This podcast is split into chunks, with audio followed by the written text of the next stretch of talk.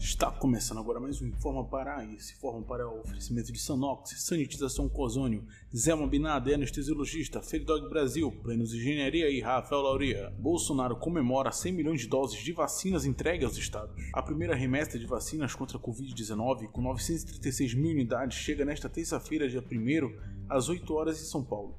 O presidente Jair Bolsonaro, sem partido, usou o Twitter para comemorar a marca de 100 milhões de doses de vacinas contra a Covid-19 distribuídas aos estados. Segundo o chefe do executivo, a notícia não é tão boa para os que torcem contra o próprio país. Abre aspas. Notícia não tão boa para aqueles que torcem contra o próprio país e que continuam fazendo palanque com as lamentáveis perdas nessa guerra contra o vírus. Nos próximos dias chegaremos à marca de 100 milhões de doses de vacinas contra a Covid-19 distribuídas nos estados, escreveu o presidente Bolsonaro. Esporte. Presidente Jair Bolsonaro, sem partido, confirmou nesta terça-feira, primeiro, durante um evento da Fiocruz, a realização da Copa América no Brasil. Através do Twitter, o ministro-chefe da Casa Civil, Luiz Ramos, divulgou hoje que a competição será disputada no país em um dia depois de escutarem o pedido da Comembol e da CBF. Conforme Bolsonaro argumentou, outras competições sul-americanas estão ocorrendo como Libertadores e eliminatórias da Copa do Mundo e declarou que o torneio ocorrerá no Brasil. Aspas, Eu informo que fui procurado pela CBF com o anúncio de que a Federação Argentina não tinha condições de sediar a Copa América. Respondi que em poucas horas eu daria a resposta.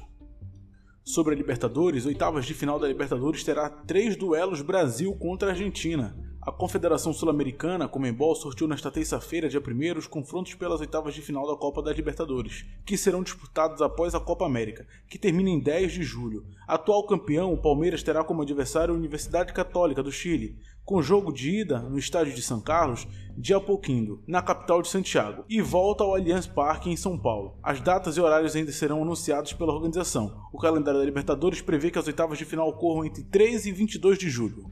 Política. Tenda para atendimentos de Covid-19 na ilha de Outeiro é desmontada sem ter sido usada. Uma tenda montada pela Prefeitura de Belém, que deveria funcionar para atendimentos de casos leves e moderados de Covid-19 na ilha de Outeiro, foi desmontada nesta terça-feira, dia 1. O detalhe é que, segundo a denúncia da população, o espaço nunca teria funcionado.